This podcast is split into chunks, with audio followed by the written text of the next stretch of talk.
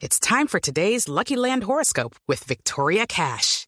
Life's gotten mundane, so shake up the daily routine and be adventurous with a trip to Lucky Land. You know what they say. Your chance to win starts with a spin. So go to LuckyLandSlots.com to play over 100 social casino-style games for free for your chance to redeem some serious prizes. Get lucky today at LuckyLandSlots.com. Available to players in the U.S., excluding Washington and Michigan. No purchase necessary. VGW Group. Void where prohibited by law. 18 plus. Terms and conditions apply.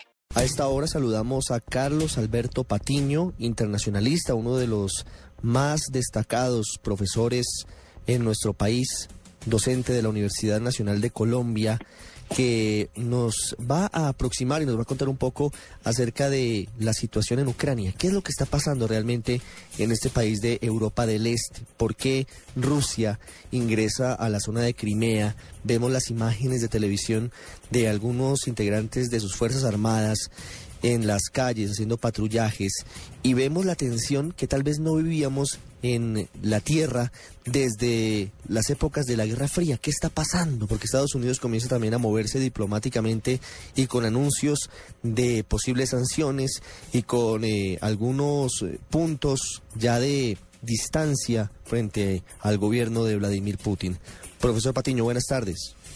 Eh, hola, buenas tardes. Mira, pues lo que está pasando es un asunto de fondo muy importante y es que Rusia ha restablecido de alguna manera su capacidad de, definir cuáles son sus prioridades geopolíticas y dentro de definir sus prioridades geopolíticas Rusia ha hecho un elemento que es digamos de fondo y es establecer que la península de Crimea es su prioridad geopolítica. Y en esa perspectiva, eh, digamos, aquí hay un debate muy complejo y es que en el momento en que se produjo la implosión de la Unión Soviética en diciembre de 1991 y la consecuencia independiente, la consecuente independencia de Ucrania en, enero de 1992, trajo como resultado que Ucrania se queda con la península de la Crimea como si la península de la Crimea fuera, fuera parte de sus propios atributos. Y en esa perspectiva, Rusia nunca renunció a que algún día recuperaría la península de Crimea. Es más, cuando en enero, cuando en, eh, en abril de 1999 Vladimir Putin logra llegar a ser eh, ser propuesto para ser primer ministro y lo logra y, ya para agosto de 1999 es el primer ministro de Rusia en contra de Sergei Stepachín aparece un elemento que es clave y es que una de las propuestas de, Vladimir Putin era el tema de controlar y reunificar, volver a poner dentro de Rusia viejos territorios que Rusia considera que son de su propiedad, como Ucrania y Bielorrusia y que estamos hablando que no es un asunto de la Guerra Fría ni siquiera, ni siquiera del periodo soviético, estamos hablando fundamentalmente del siglo XVIII, donde Rusia se toma la península de Crimea definitivamente y establece la península de Crimea como su proyección geopolítica sobre el Mar Negro y como la gran posibilidad de salir al Mediterráneo Oriental. Eso me parece interesante hablar, profesor Patiño, de, ese momento histórico que nos comenta usted, porque además nos devuelve casi tres siglos en la historia. Eh, un poco quisiera que nos contara ¿Qué sucedía en el siglo XVIII? Rusia comienza su expansión del imperio hacia Occidente y toman esa parte, esa parte de quién era antes, de lo que estamos hablando, que es fundamentalmente Ucrania, Bielorrusia y por supuesto Crimea, que está allí en esa zona sur de Ucrania.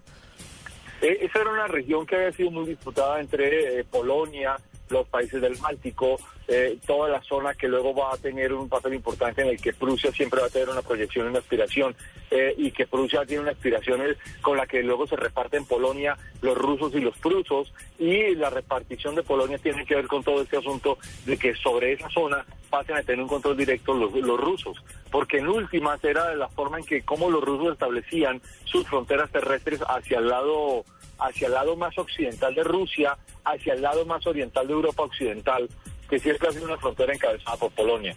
Esto además explica una de las, eh, digamos, broncas de fondo más profundas y es la profunda disputa entre los rusos y los polacos y cómo los rusos y los polacos siempre se han peleado y se han disputado cuáles son las zonas que deben controlar unos y otros. ¿Por qué Occidente parecía haberse olvidado de la situación que se generaba antes en esa zona oriental del mundo, luego de lo que sucede con Unión Soviética, su implosión en diciembre de 1991, pareciera que se hubiese generado un nuevo orden en materia de relaciones internacionales. Se hace la delimitación de las fronteras, algunos eh, acuerdos para evitar eh, la expansión de unos y otros hacia un lado y hacia el lado opuesto.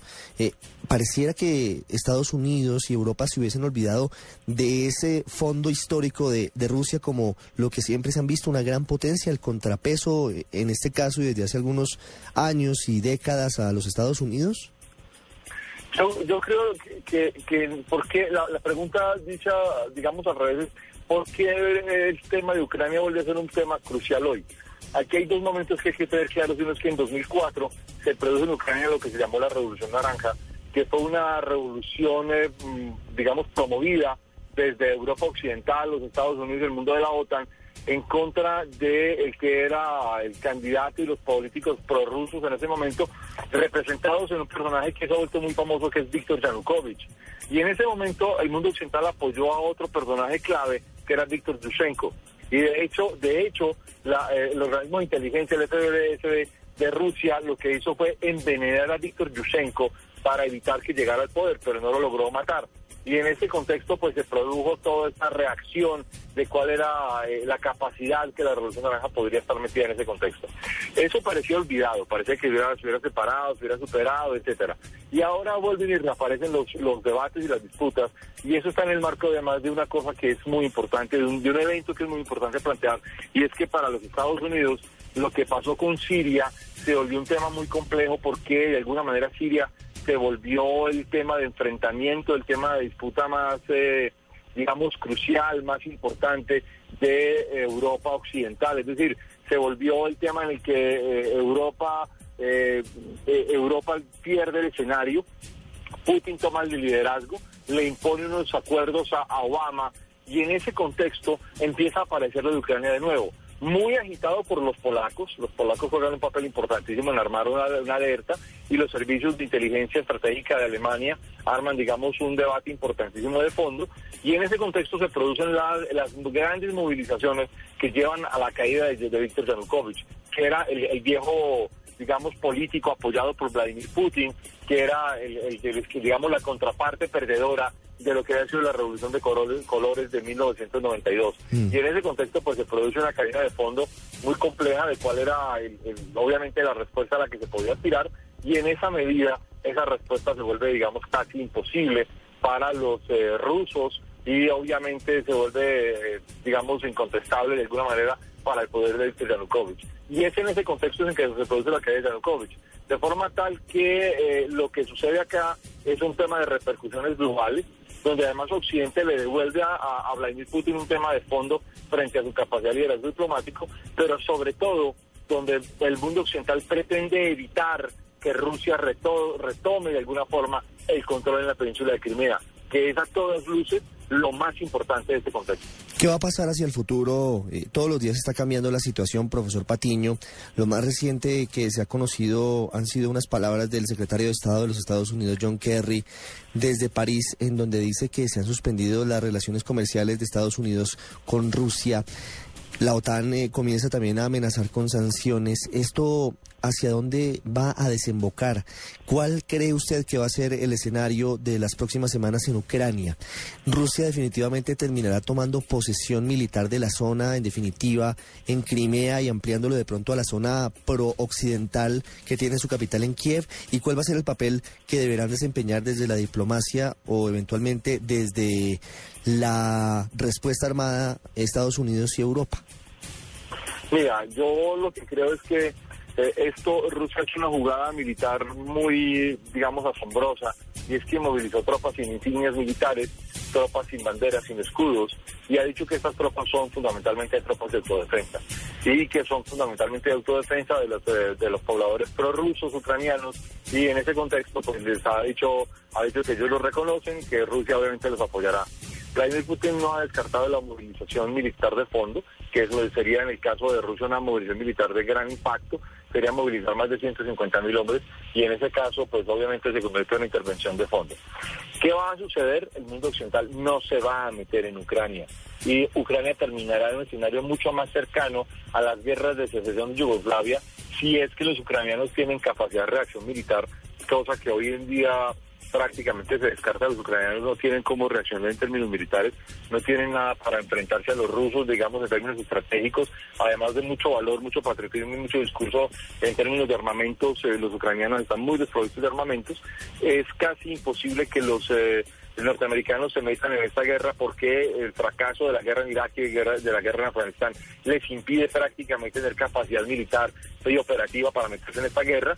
Y la OTAN, pues obviamente se cuidará mucho de meterse en una guerra con Rusia.